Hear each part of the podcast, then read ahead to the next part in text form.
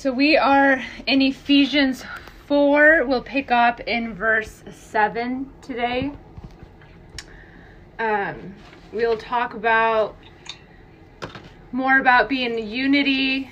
Um, we'll talk about some ministries that God has given to the church. Um, you may have heard it's like the fivefold ministry, but we'll start in Ephesians chapter 4 today. Good to see all you guys. Ephesians 4.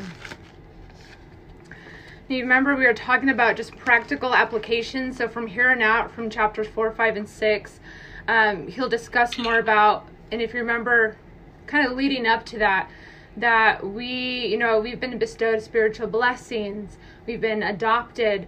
But one of the major themes that we're going to be stepping into is, if you remember, we the church composes the body of Jesus, right? We are his body. We are a, a building under construction.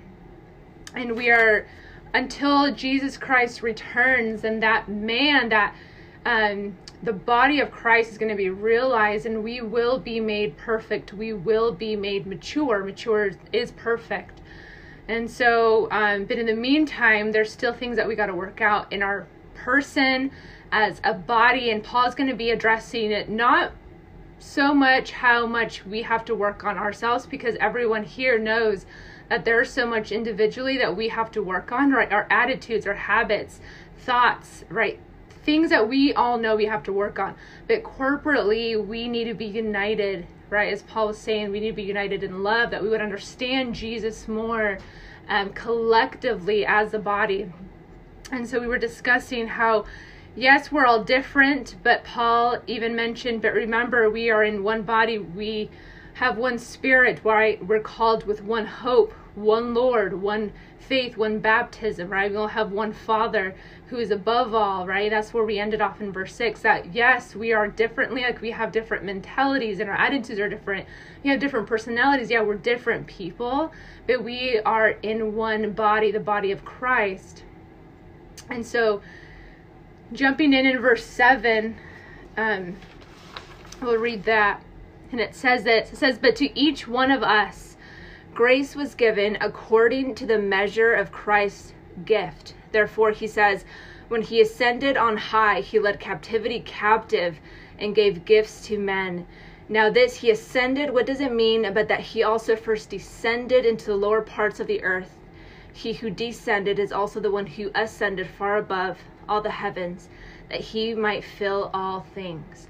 And so, verses 9 and 10, it's kind of like uh, parentheses of Paul's thoughts. Like he's talking about the body and the gifts, and all of a sudden he kind of puts in verses 9, as, 9 and 10 as like a thought. He's like, okay, but that's not important. Let's jump back into us being a body. And so we'll get into that because we have heard about a couple of schools of thought in verses 9 and 10. But here, remember, he's speaking about spiritual gifts. He's saying, yes, we're all different, but we all have one thing in common that we are under one Lord, one body, one spirit, one baptism, right? We talked about what those meant last time. But then he's saying, but we all have been given different gifts. Now, in Romans 12, in 1 Corinthians 12, there are certain gifts that each one of us have, right? Like the spirit of prophecy, we have, some may have the spirit of giving, right? That you can discern spirits. Like we can perform those things. But here, Paul's going to mention five ministries or five gifts that have been given to the church, but they're not gifts that someone um, that someone performs. These gifts are people. And the reason why I say that they're people is because in verse 11, kind of way on, on 9 and 10 for just a brief moment, but he says in verse 11, He himself gave some to be apostles, apostle is a person. Some prophets, that's also another person. Some evangelists, another persons, and that's plural, right? Evangelists. Some pastors, again plural, and teachers. Okay, so there's a group of people that God has given as a gift to the body. So there are gifts or charismata that we perform, right? There it's an unmerited favor, right? That's what grace is it's God's ability in us to perform certain tasks to edify the body, right? That's what gifts are. And they're not for our boasting, but they're for building up each other in love, that we would become that perfect man. And so, but here he's mentioning that but to each one of us grace was given according to the measure of Christ's gift. So their gift of Christ, okay, and we've now discussed those five. They're gifts that he has given to the church, the apostles, the prophets, evangelists, pastors, and teachers. Now this is interesting because he says he's going to quote a verse in in verse eight, um, but he's quoting uh, Psalm sixty eight eighteen. But he says that Christ has given certain gifts, and in verse eight, therefore, when he ascended on high, he led captivity captive and gave gifts to men. Now this is interesting because Paul is quoting Psalms, but he isn't quoting it uh, verbatim like it is in verse 68 verse or chapter 68 verse 18 because if you want to turn there with me you'll see that he's not quoting it as it is, is um it's actually written. And there's some some scholars concluded as to why they think it might have been that way. But this is a verse it says in psalm 68 verse 18 and this is the the context is god has conquered his enemies. And that's the context in psalm 68 18 but it says, You have ascended on high, you have led captivity captive, you have received gifts among men, even from the rebellious, that the Lord God might dwell there. So here it's saying that God received certain gifts, that God triumphed over his enemies, and God himself received gifts. Paul's saying that it's the opposite that it's not so much that God gave or God received gifts, but that He Himself is the one who gave and bestowed gifts. So it's kind of it's a little opposite in the way that that He actually quotes this. And so here is God received certain gifts, and that they paid tribute to Him, is that they honored Him when a king won a war. The subjects paid tribute to the king. That was just customary. Is that Caesar or whoever they won a war, they would pay tribute to Caesar, right? And Josephus actually writes that there was a custom that when kings in the area, when they actually won wars, they themselves would bestow gifts to other leaders. You know, thanks for partnering with me. Or, you know, he wants to win the favor of his subjects. And so he, the king then therefore bestows gifts. And so could it be that's what Paul has in mind, that everyone knows what Psalm 68, verse 18 says. And so he's using that and saying, Do you remember how in Psalm 68 it says that God had um, received gifts? But this time, Christ Himself is that He conquered over His enemies at the cross. That we were once His enemies, and that's one of the schools of thought. Is that Paul himself, perfect example, was that was an enemy of the cross, right? He he himself he persecuted believers. He was an enemy. But Christ conquered Paul. And now Paul is paying tribute to Jesus, right? Now he's honoring him when it says that he led the captivity captive is that we were captive to sin, but now we ourselves are enslaved, in a good sense, to our master, which is Jesus. And Paul, being a perfect example, is that he was captive to sin, but now he led the captivity captive. Now Paul is enslaved to Christ. And Paul, even himself, constantly has been saying in many of his epistles that he's enslaved. Not that Rome was his captor, we talked about that last time, but he's like, I'm a prisoner to Christ. Yes, I'm actually enslaved and I'm in chains in Rome, but my real captor is Jesus, right? And so, and again, understanding that he's talking about gifts, right? All of this to say is that he's talking about certain things that Christ himself has given to the church. And so, what Paul is leading to is that he bestowed gifts, he gave certain gifts to man. Does that make sense? So, you have ascended on high and we know that Jesus did, right? After he everything was done on earth that he needed to accomplish, he sat down at the right hand of the Father. He ascended back, and the, and the apostles had seen him go up in heaven, right? And the angel says, "You men, why are you looking up? For the same way they see him ascend, he will descend. He's he is coming back, right?" So you have led captivity captive, and you have received gifts among men, and even from the rebellious, that the Lord might dwell there. And so again, I just mentioned those, you know, those uh, possible school of thought is that Paul sort he is quoting it in a similar way, or it could have been just a hymn that the first century church, and we'll talk more about the first century church. It's the, the beginning early church. Something that they sung. They sung Psalm 68 in a different way to elude that Christ himself he gave gifts to men he has given us the the holy apostles he you know he has given us the prophets of old that talked about the coming of Christ and some believe that there's apostles today, some believe that there's prophets today. Um, I don't think there's prophets today, and I don't really necessarily think there's apostles. I think that was a one time thing, and we'll explain why because we've been studying in chapters two and three. And if you remember, is that the apostles and the prophets that they were necessary when Christ himself the chief cornerstone he had built the foundation on the apostles if you remember in chapter 2 and 3 and on the prophets. And they remember he even talked about this mystery, the, the mystery being that the Gentiles were going to come into the body, that he, that the Father through Christ and what he did on the cross, that he was going to divide that wall of division between the Jew and the Gentile and unite them together. That the Gentile was now a part of the body. They were now a part of that covenant if they if they desired, right? If they said yes to Jesus the Master for him to be for them to be enslaved to Christ, right? For them to say yes to this covenant, then they would be united. That was a mystery that the prophets foretold about it, but it wasn't revealed until the the uh, disciples until the apostles came into into action. Everything before them, it, they were setting all the prophets, right? All of them that that were that that were martyred. They were setting the scene for the apostles to to understand, for them to take the torch, right?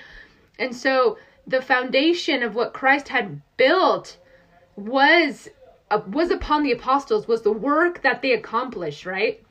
We don't have to build another church because the apostles did that work, right? The prophets did that work. And so as I was as I was wrapping my my mind around that, saying, right, Damien, that makes sense. Like we don't have there's no need for Christ to build another church. He already did that right? And he used the 12 holy apostles and Paul to do his work to establish that first century church. And thanks to that, for their obedience, guess what? You and I can unite right now through Google Meet because of because of what these men did and their obedience, right? And now in First Corinthians 12 and in Romans, there are certain gifts of those who prophesy, right? And we've and I I believe many of you in your rooms you maybe at one point ha- have been prophesied to. But prophets of old, they were spokespersons of God and they carried the message of God and none of their words ever failed if they were a true prophet of God, right? If they heard from God, they were obedient, they spoke the truth, but not one not once has any of, of their words fallen short. They've never failed. Now, prophets today, I don't know of any who completely 100% of the time prophesies correctly all the time. Right? But prophets of old, they did. They prophesied and they and they spoke from God and it wasn't you're going to get married tomorrow to so and so but the pro- but the, the prophecies that they foretold was judgment things that God himself was telling the people and those things came to to happen right those things those things came um, into action into place right and so, um, I hope that makes sense there. But um, and, and going back to leading captivity captive, another verse that I wanted to point out that I didn't read, but it's in my notes, is in Colossians two fifteen. It says that Jesus disarmed the powers and authorities and made a public spectacle of them, trampling them over them, trampling over them, excuse me, on the cross. And so again, going back to that, he took us captive in that sense too, right? That he didn't just disarm those authorities and, and those principalities, right? Like completely caught them off guard. But going back to the sense that we we ourselves were, were captive to the Lord and now we are we are his prisoners. Okay. Um, so that's verse 8. He is quoting Psalm 68, verse 18 there. And so now jumping into verse 9 and 10, this is there's a couple of schools of thought here. One that I grew up always hearing was that Jesus, when he died, and everyone asks, Jesus, when he died, what did he do for those three days, right? And one of the schools of thought that is very popular is that in during those three days that he actually went down to Hades and he preached to the people there, right? And you guys are nodding your heads, you're like, okay, yeah, I've definitely heard that, right? And that he led the captivity captive when I, because we had just quoted that scripture. Um, and many say, you see, he descended down to the lowlies because there were some people that were captive, those who before Christ is coming, those of Noah's ark, because um, we'll even see in, in First Peter that it alludes that he went down to Hades and that he preached to them and he brought them out of Hades. And so that's one I think one of the most popular schools of thought. And it's a it's a real school of thought. And after this, I hope you can kind of search scripture for yourself, ask the Holy Spirit to guide you as we've said many times is that there's these schools of thoughts and that you would decide and you ask Holy Spirit which one of those is could be true. But speaking about Hades, let's go to 1 Peter 3:19. And those of that school of thought, they use this verse because it's so elusive. It's really hard to understand what Peter actually was trying to say in 1 Peter 3:19. Just so you have some context of what that school of thought um, uses as their um, scripture verse. But 1 Peter 3:19 he says this, um, and again, it's talking about Christ's suffering. But in verse 19, it says, I guess we'll start in verse 18 so we can understand what's happening. For Christ also suffered once for sins, the just for the unjust, that he might bring us to God, being put to death in the spirit, by whom also by whom also we went and preached to the spirits in prison, who formerly were disobedient, um, when once the divine long suffering waited in the days of Noah while the ark was being prepared, in which a few, that is, eight souls, was saved through water. So this is interesting because here it says, by whom he went and preached to the spirits in prison who formerly were disobedient when once the divine long suffering waited in in the days of Noah.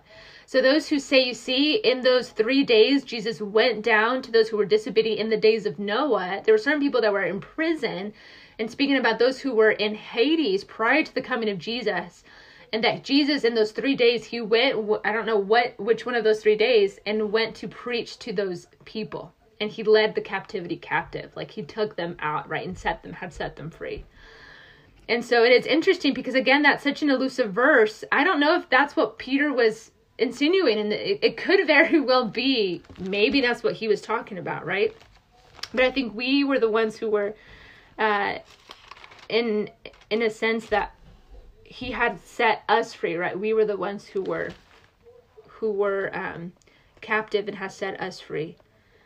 Um, but again, it's that's just a verse that they use for that. Now, there's other two schools of thoughts that make that make sense too, and I want us to focus when we read verse nine back in uh, Ephesians if you notice there's a there's a word there that he says in verse 9 now this he ascended. What does it mean? But that he also first descended. Now this is interesting. The word first is not found in the ancient manuscripts. Okay why is that important? Because let's read that without the first.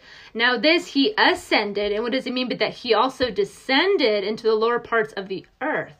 Now that changes a little bit of what is saying here because the first school's the first school of thought is if Christ ascended, right, then he first had to somehow descend. Now, is that either first or did that come after? What is it referring to? So now knowing that the that the word first is not found in the ancient manuscripts, now he may have been talking about the day of Pentecost. Why do I say that? Well, because when he says now this he ascended, you know, he went back to the Father, does it mean that he also first descended? Now, if we take the word first out of there and it says that he descended, so he has to, if you ascend somewhere and you descend, right? If you descend, you obviously were up in the first place, so you descend from somewhere, right? The other school of thought is that Jesus Christ himself, again, speaking about gifts, is that when he ascended to the Father, he came back down in the form of the Holy Spirit at the day of Pentecost. So when he came down at the day of Pentecost, he bestowed gifts among men, right? He distributed the charismatic gifts to the to the individuals. We see that there was speaking in tongues. Everyone in that upper room, the 120 individuals that were there, they were baptized in the Holy Spirit, right? And so we know that the Holy Spirit himself, he bestows gift depending on what Christ wants, right? Like he, Christ himself, he says, Blanca gets this gift. The Holy Spirit's like, you got it. Blanca, you get this gift. John, you get this gift. Holy Spirit's like, okay, John, you get this gift, right? And so one of the, the other school of thought is that if he first ascended, then he also descended. Not, again, removing the word first, he descended at the day of Pentecost um, and bestowed gifts because, again, the topic here is gifts. So that's another um, school of, th- of, of thought there. So he could be talking about Pentecost. Now, um, some other schools of thought, and I think they're also interesting, and I think they, I mean, they could essentially be all, um, these be true, is that when it says that he first, so he ascended, what does it mean that he also first descended?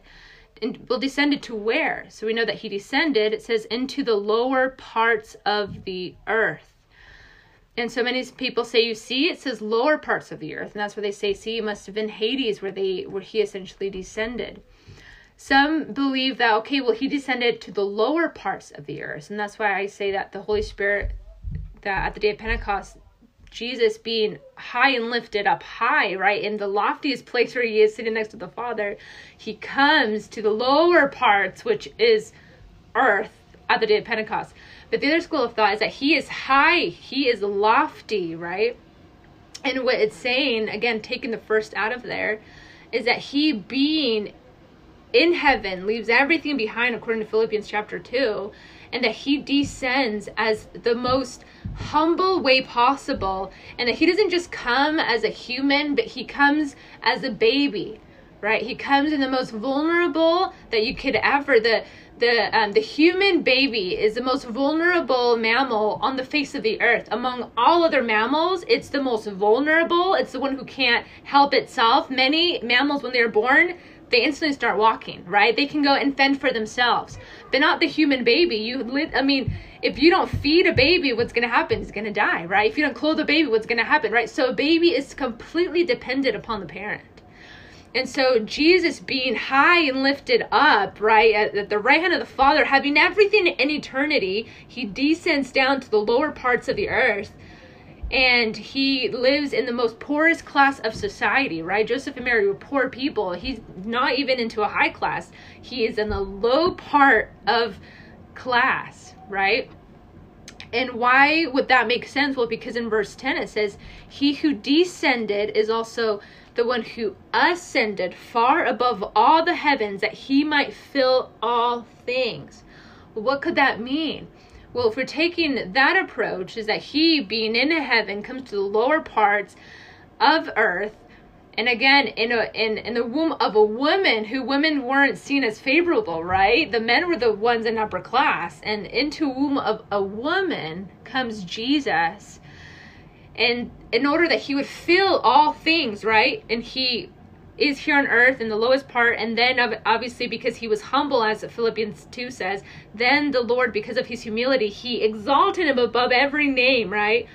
And knowing that is that jesus himself has filled every class of society. Like he understands every human like everything that that they could ever possibly experience. Jesus like i know what you have gone through like i have been there. Like I, I i've experienced those feelings that you feel like i understand right? He's a high priest who sympathizes with our weakness right? He's not a high priest who doesn't understand but he gets it. We can't say jesus you just don't know what this means or you don't know what this feels like. It's like actually i do. Did you remember? I didn't just I, I didn't just come and die for you. I came into the lowest part of, of society. I grieved. Remember, his father Joseph had died on earth He's in complete obscurity for 30 years. We have well, not necessarily 30 years. You think of the time when he, you know, grew up 12, um, 12 years old. Remember when they lost him at the festival? But after that, we know nothing about his life. Come in complete silence. The God man Jesus is on earth and we know nothing about him. Doesn't do any miracle for the times that he was 12 to 30 years. Like, doesn't, we know nothing right?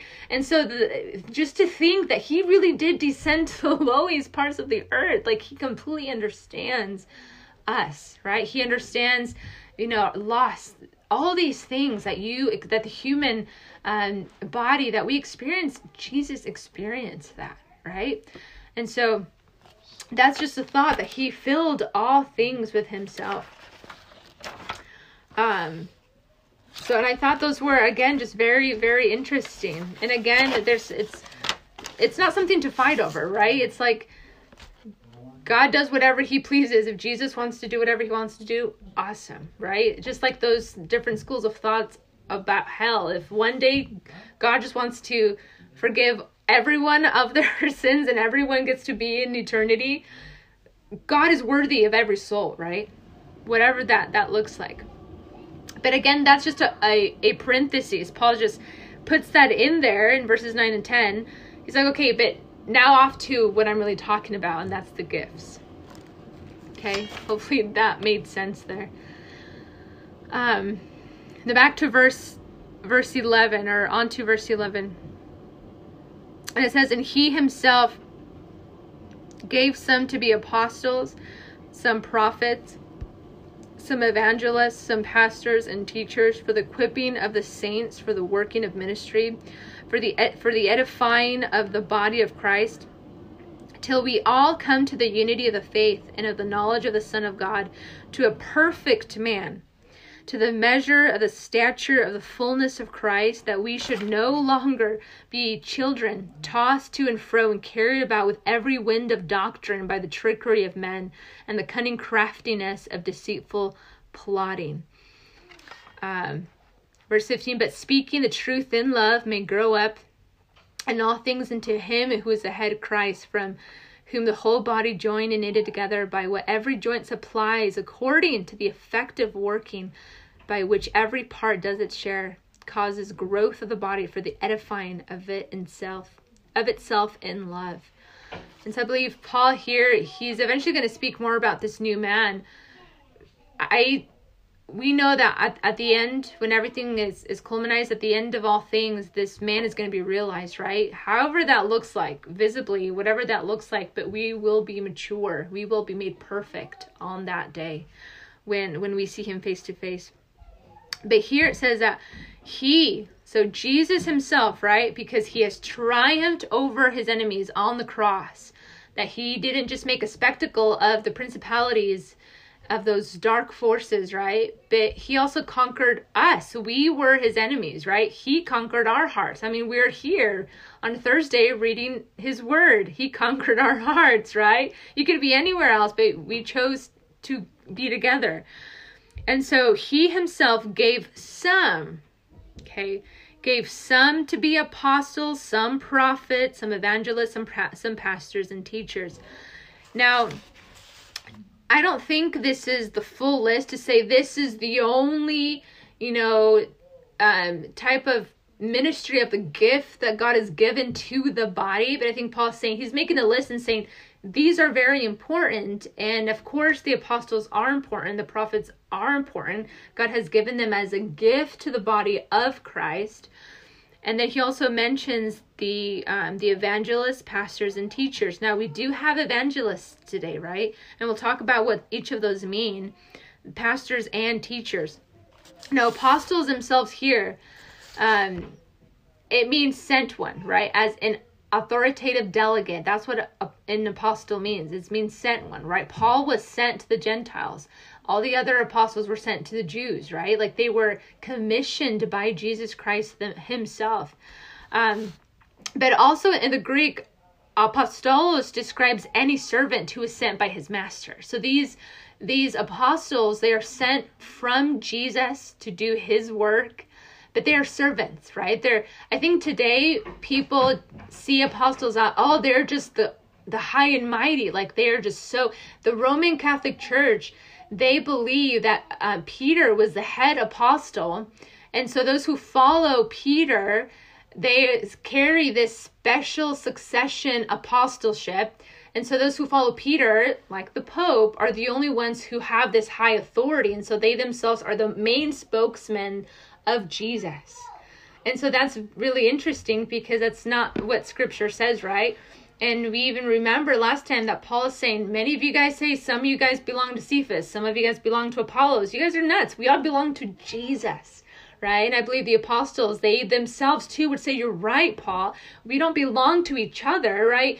You don't belong to me. This is not a membership. We belong to one man, the man being Jesus, whom we all are trying to look more like, right? Um, and so that's what apostle means. Now, the prophet is a spokesman of God. Okay, it's God's chosen mouthpiece. We see many prophets in the Old Testament, the one who speaks forth what God is saying, right? God used many prophets of old. He gave them a message and they were obedient to declare it to the kings, the nation, right? Um, so they were they uh, they um, exhorted, they comforted, they brought edification, meaning they built up, right, the body of the saints. Okay.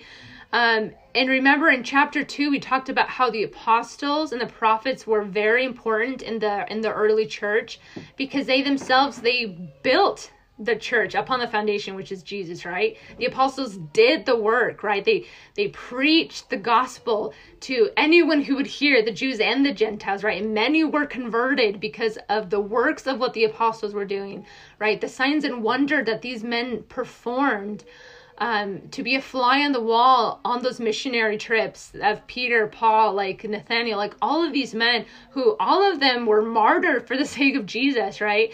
And I tell Zion, like, Zion, we're going to go on a mission trip when you're older. And she's like, Mom, I don't want to die. Because all the missionaries that we talk about, they all die, right? And I tell her, baby, but the more you know Jesus, the more you are willing to lay down your life because you understand his worth and you understand that you're willing because that's the least that we could do. And her little five year old brain is like, oh, I don't want to die. But the apostles were mature in their faith. Their faith was was founded on Christ and they knew this to be true because they walked with him right they they saw um the crucifixion like they were there at you know um at day of pentecost right they were witnesses to these things they saw him ascend back to heaven they were themselves witnesses to these vital things of the ministry of Jesus. No other apostle on earth that is living today was a witness to those things like these men were. They were unique in that, that they witnessed those things that no other apostle on earth, because one, they didn't live 2,000 years ago right? Like these apostles did. And they were unique in that sense. And God used these men because remember, Jesus had breathed into them understanding. He opened the mind of these 12 apostles and Paul, because remember in Acts, he says that he was taught by Jesus Christ himself for three years in the desert. And Jesus, we don't know what that looks like. Paul just says, Yeah, he taught me. Tell us more. What did he teach you? He must have taught him everything that he taught the 12 original disciples, right? The, the apostles. But they were specifically called out by Jesus. They were taught specifically by Jesus Christ. Paul says that he himself, however that looked like, if Jesus you know, appeared to him, if it was he was hearing him audibly, we don't know. Something that we can ask we're in eternity with him, right? What did that look like for you, Jesus, speaking with Paul in that desert over 2,000 years ago? What was that like? But these men were unique. And he used the apostles and he used the prophets to build the church, right? The plan was that Jesus Christ himself, he was going to use these apostles these men who changed the world by the message that this that they spoke and because they were obedient they lived out the gospel. Things that jesus commanded them to do to love their neighbor to forgive right? To walk in in humility and all these things. These men literally walked in that. Um, and certain things that obviously we too with the power of the holy spirit right? But i believe these men were unique in that again they were building up the first church ever, right? And God gave them this special grace to them to complete their work, to complete their task, right? And so again, here Paul is mentioning these metaphors, right? That this building is under construction, right? And again, I don't think this foundation needs to be built again and again. Christ built that foundation once. He has he's edifying from the works of the apostles and the prophets. He's continuing to build upon.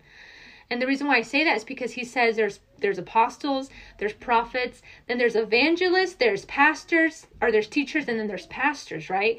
These other three because this work was already laid, because the prophets and the apostles laid down that foundation, then the others come they don't build another foundation because it's it's already been built. And they themselves they edify the church right? They speak truth doctrine sound doctrine that that paul instructed titus titus you i need you to establish leaders in crete if you remember it in titus. And and um and titus did. He he sent forth leaders who were uh, full of the holy spirit and they were sound in faith. They taught sound doctrine they taught holy things that they themselves heard from the apostles. So the messages that the apostles had, they gave it to others and they themselves, they would go and evangelize because that's what someone who is an evangelist, they proclaim the good news, they proclaim the gospel into the masses. Think of them like missionaries. They go forth and they proclaim the message.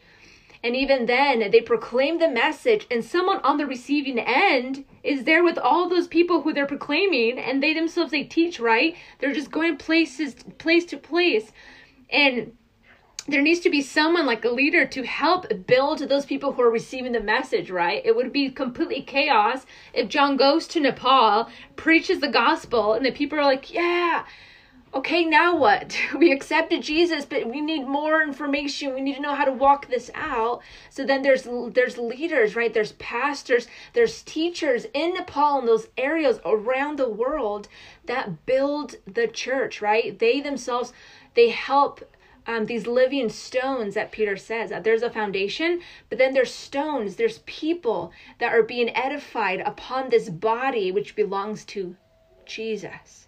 Does that make sense? And remember, there's if if some of this is like I'm trying to follow along, where we need the help from from the Father to reveal this mystery, this truth, or not mystery, this truth um, laid out in Ephesians, where Paul prayed that you would understand these things that I'm about to tell you, because it can be a little wild, right? Um, so that's why I, I don't really essentially believe there's apostles or prophets now because the foundation has already been built. There's evangelists now. There's definitely pastors, right, that have that unique work. Um, so so these evangelists, right? We see evangelists only a few times in scripture. Remember Philip in Acts 18, and then 20 years later, we see him again in Acts 21. When Philip, which is uh, one of the original seven deacons, right? When he actually um, evangelizes to that eunuch and then he becomes saved and then they're on their way in that wagon and the eunuch says well what prevents me to be baptized? And so there's a charcoal of water and they go and they get baptized there and then god actually transfers him however teleported him right to another city nearby. And so we read then 20 years later in acts um, it actually tells in acts 21 that he himself still kept in the faith those 20 years later but then he had daughters that that uh, were what that were prophetesses as well. Um, so it was actually or evangelists as well. So it was actually beautiful that he himself still continued that work. But that's the only times that we see um, someone who evangelized. And i think even today we hear people oh he's an evangelist right? Um, that's just someone who you know, proclaims the gospel message. I, I think of them as like missionaries, right? They go places and proclaim God's work. Now, pastors and teachers here, the, the other gift, um, Paul mentions them in plurality, like if they somehow go together. Now, not everyone who teaches is a pastor, but everyone who's a pastor is a teacher. Does that make sense? Just because you can you have that gift of teaching doesn't necessarily mean that you have the gift to be a pastor. But all pastors, I believe, should have that gift of teaching, and many of them do. Um, and thank God, right? And a pastor is someone who just shepherds, someone who takes care of the flock, not to own the flock, to say this belongs to me, because ultimately you understand that the real shepherd is the shepherd Jesus, right? The great shepherd of the sheep, according to Hebrews. He is a chief shepherd. And a real pastor, one who's full of humility, sees these sheep and they're going to he's going to walk alongside them. He's going to disciple them. He's going to help them right? And again and uh so that's mentioned in plurality that pastors and teachers it's almost similar um that a pastor himself is someone who's shepherd and obviously a teacher is someone who teaches but not just because they have to um a gift of, be, of being able to speak a certain way that they can teach sound doctrine. It goes back that they would be able to speak these biblical truths from Scripture um, and be able to communicate those truths, right? Because we can teach certain things. Like Damon has the gift of teaching. Like there's certain things that he just catches on really fast. And for me, like I have to read over and over. I'm like, I still don't get it. And sometimes even communicating it can be a little bit difficult for me. He it's just ease. I think Johnny, it, it comes easily to you as well to be able to communicate the, those things. And that's beautiful, right? And thank God for individuals like that that could communicate the word of God um, with ease to the body. Because again, it's a gift that they are giving, that God has given them for the edification of the body, right? It's not for themselves. Say, look how many things I can fit in my brain, all good for me. No, it's to build the body up. Does that make sense? Amen. Um, so again, Paul's liking pastors and teachers close together. Again, all pastors are teachers, but not necessarily all, all teachers are called to be pastors. Um, and I think being a pastor, personally, I think would be hard. I, it'd be really hard, right? I don't think, and there's people who want to be pastors. And after I, I, I witnessed pastor's life, and he has such thick skin. Just stories that I hear of things that they've gone through. I'm like, how in the world are you still in ministry after everything that you've gone through? But he just has so much love for these people. I'm like, oh Lord, like you just either put a thick thick skin on me on my heart but he even says you you just have to have a thick skin if you want to be a minister like you have to have thick skin and we think of even those who are in ministry like oh they have to be pastors and they're you know, evangelists and their teachers, like they're the ones in ministry. But you guys, all of us are in ministry, right? Minister is just someone who serves. Like you are all ministers. I like Peter who teaches, you know, the kids and everyone else who teaches the kids. Like you need a gift for that. Like if you want to build patience and humility and all that, you you need to go teach the kids, you know because you need so much patience to like teach them and walk in humility with them like even as a parent how much I liken discipleship to parenthood because parenthood is discipleship. And if you can parent these little kids well, then you therefore you can go and disciple other people. If you do your job well here, I think that's why Paul says you have it first has to start in the home, right? If you can do a good job here, then you can go and do a good job somewhere else. But I think many people think, see, ministry, oh, it's just for the pastors. No, all of us in this room are ministers somehow. Like I, my ministry, like I said last time, it's here in my home for you you each carry a different ministry.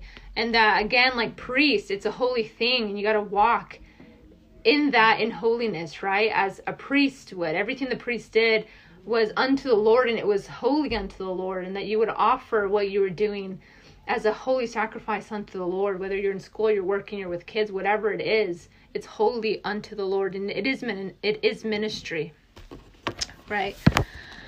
Um so back to Ephesians. Again, taking a brief just to talk about apostles, prophets, evangelists, pastors, and teachers. Why? Why did Jesus give these individuals as a gift to the church?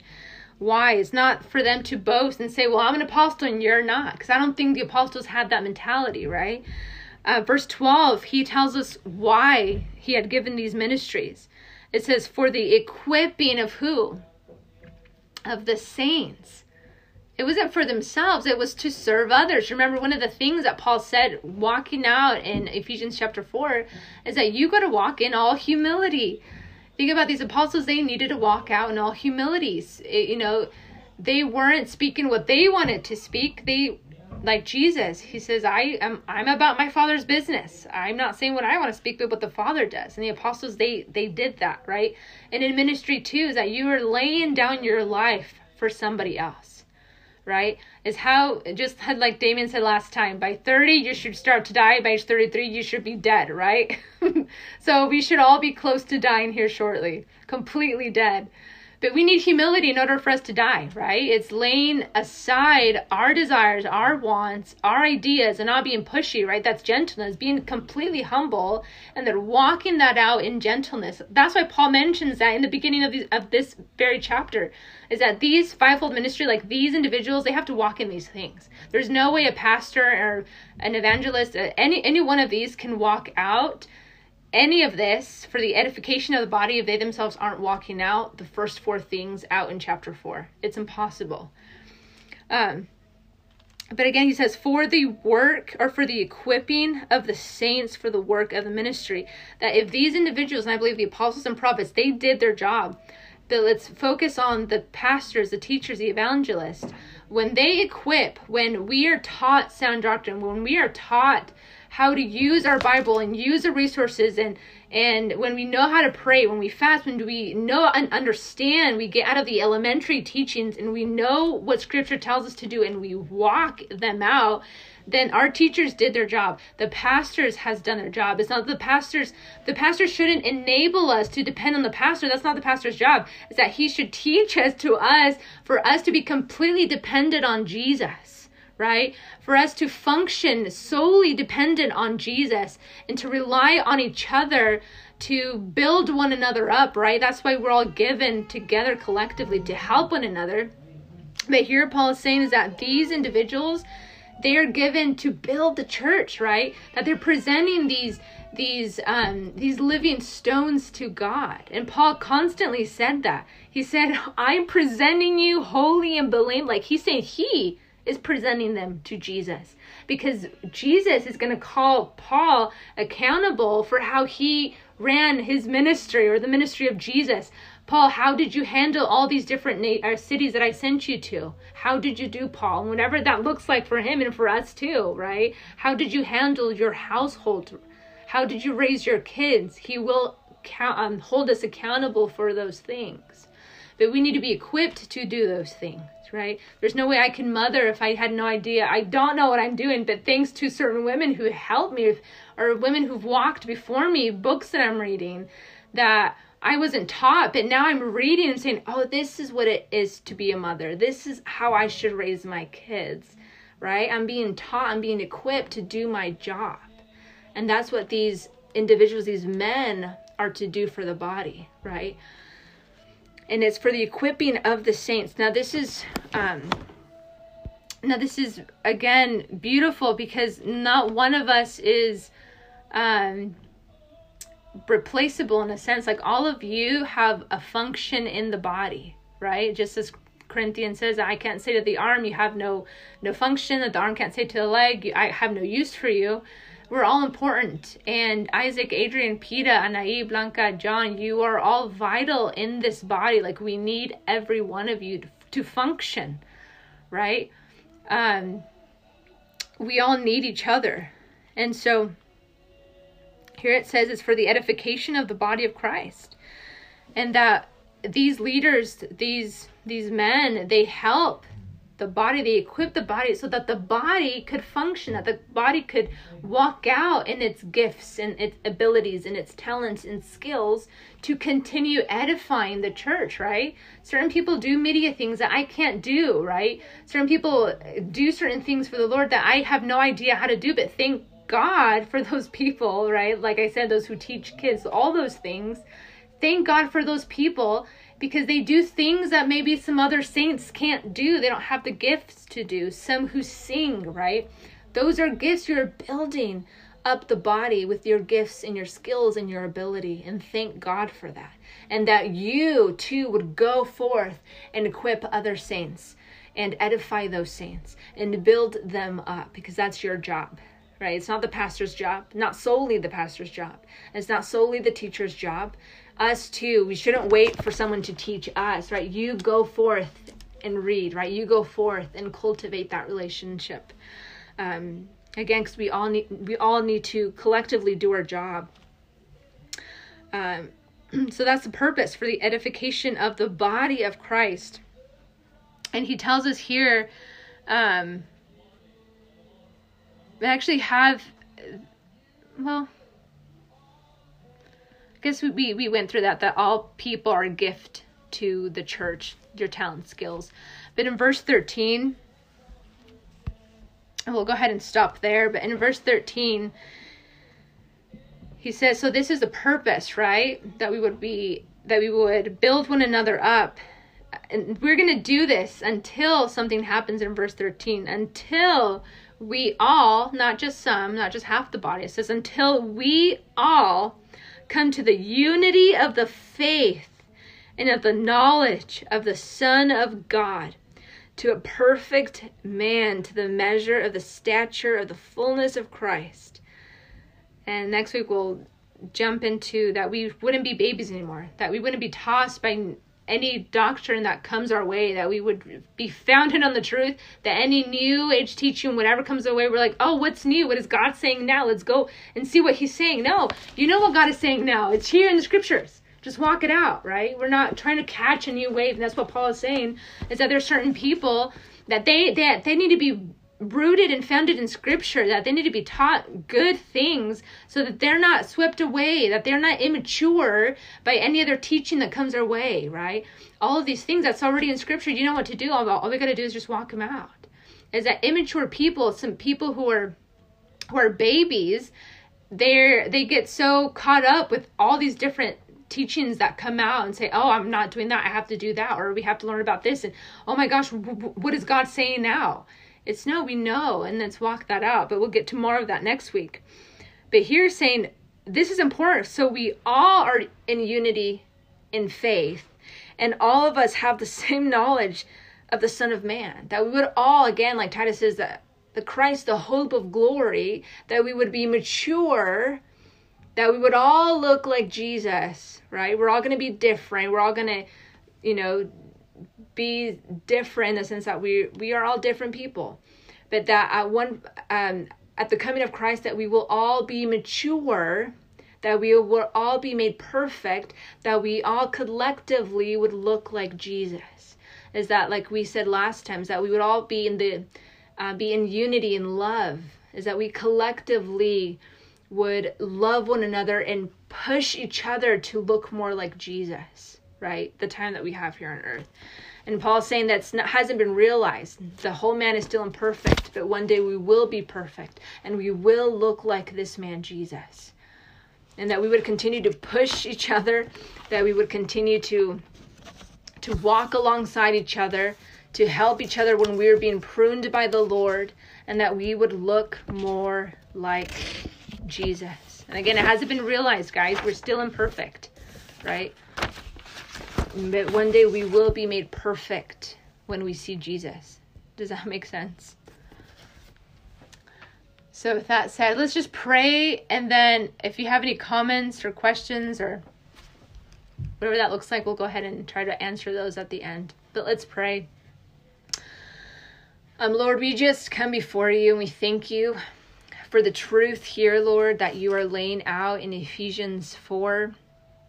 God, we just ask that you would continue to enlighten our hearts, that you would awaken our understanding, that Holy Spirit, that you would just just illuminate our minds, that we would understand more of this man Jesus, that we would become like him in our character, that we, we that we would be more like him in our in our attitudes and our habits, God, that the character of Jesus would seep through our personalities and our and our minds and our and our habits and everything about us, that everything we do would be pleasing to you, Jesus.